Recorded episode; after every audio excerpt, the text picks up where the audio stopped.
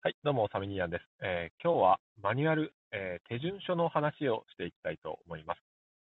これは、まあ、仕事の効率化、時短というところの話になってきます。で、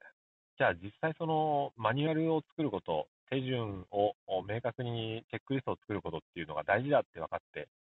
まあ、いる世の中、どのぐらいの人がそれを果たして作っているのか、か、か、か、かというところですよね。うん。とりあえずサミニアは作ってみましたと。おまあ、ある一部分についてですね。で、えーそれをちょっと運用してみて思ったことなどをつらつらとお話ししていきます。うん。まず、えー今今ちょっと出先なんですけども、先ほど事務作業の中で手順書を作ってやってみた結果、思ったことは、まあまあ、あの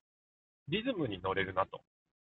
まあ、テニスの王子様じゃないですけど、リズムに乗るぜということで、あの、これやって、これやって、これやって、これやって、ポンポンポンポン、えー迷いなく次の工程に進むことができるという点では、えーマニュアル手順書というのは素晴らしく効果のあるものだと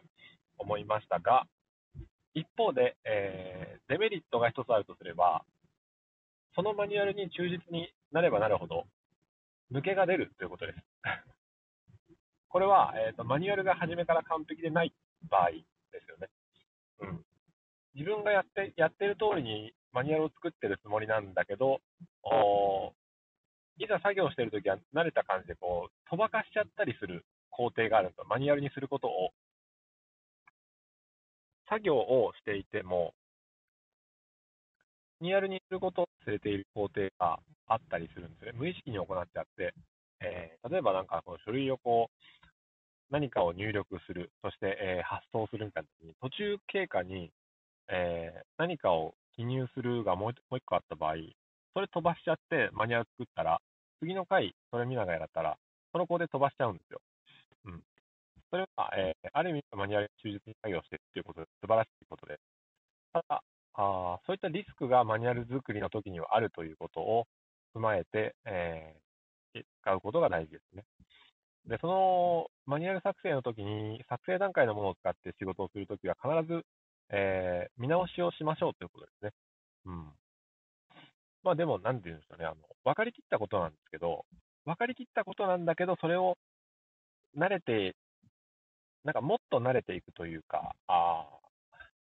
身に染み込ませるっていうんですかね。うん。まあどっか誰かが言われてましたけど、あのやっぱ体とに覚え込ませる感じでやっていくのに、マニュアルっていうのはすごく大事だなと思います。だから、以前の仕事で、やっぱりテンプレだなと思ったんですけど、話の流れとかの組み立てっていうものを最初みっちりと、なんか叩き込まれるんですよね。うん。あのロロールプレイングして。うん。でもそれって後で生きてくるんですよ。